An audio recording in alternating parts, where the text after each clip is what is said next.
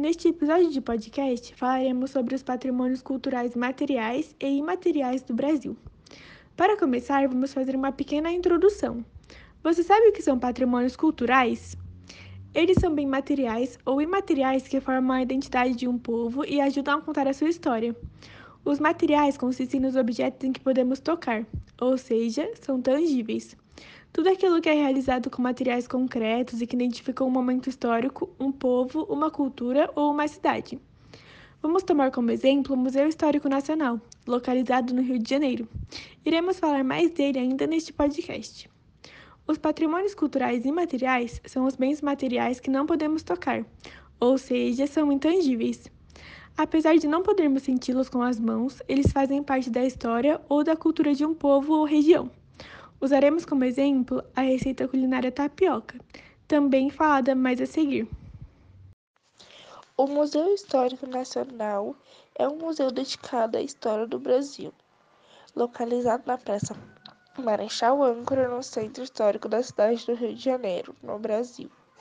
Foi criado em 1922 pelo presidente Epitácio Pessoa, como parte das comemorações do centenário da independência do Brasil. E o seu primeiro diretor foi o advogado jornalista Gustavo Barroso. Em seu local de origem, em 1603, elegeram o Forte de São Tiago da Misericórdia, ao qual se acrescentou a prisão do Calabouço, 1693 onde era destinado aos escravos. Em 1762, se tornou a Casa do Trem, depósito de trem de artilharia, armas e munições.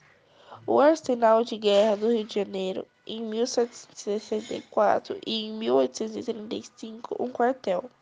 Junto a isso, ocorreu algumas coisas nesse local, como o esquartejamento do corpo de Tiradentes no fim do século XVIII pelo seu posicionamento estratégico foram mantidas áreas militares até 1908. Na década de 1920, a Ponte do Calabouço foi aterrada e reurbanizada para acolher a Exposição Internacional do Centenário da Independência. Para entregar, entregar o evento, as edificações do antigo arsenal de guerra foram ampliadas e embelezadas com decoração característica da arquitetura neocolonial. O museu foi criado em 1922, visando dotar o país um museu voltado para a história do Brasil. As novas instalações foram abertas ao público, compreendendo o Palácio das Grandes Indústrias, um dos pavilhões mais visitados referida à exposição, e duas galerias do Museu Histórico Nacional. Hoje, o museu se caracteriza como um museu de história, com ênfase na história brasileira, abrangendo desde o período pré-cabralino até sua história contemporânea. Seus espaços expositivos abertos à visitação pública fazem parte de um conjunto arquitetônico que distribuiu-se por uma área útil total de 14.540 metros quadrados a qual se somam 3.212 metros quadrados de seus pátios internos.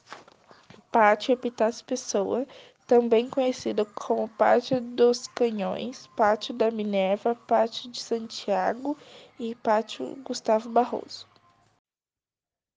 Você já se perguntou como surgiu a tapioca? De onde vem e como se comporta? A tapioca é uma das comidas mais importantes do nosso país considerado em 2006 um patrimônio material e cultural pelo Conselho de Preservação do Sítio Histórico de Olinda. A tapioca, ou beiju para os nordestinos, surgiu durante a colonização dos portugueses, como alternativa ao trigo, extraída da mandioca por índios da região. Se tornou famosa por ser tão nutritiva quanto o trigo e logo ganhou o norte e o nordeste brasileiro. Atualmente, a tapioca pode ser encontrada em todo o Brasil, na região sul e sudeste. Ganhou uma nova forma, sendo servida de diversas maneiras, com chocolate, doce de leite, salmão, presunto, entre outros acompanhamentos, do Nordeste para todo o país. A tapioca se consagrou como uma das comidas rápidas preferidas do brasileiro.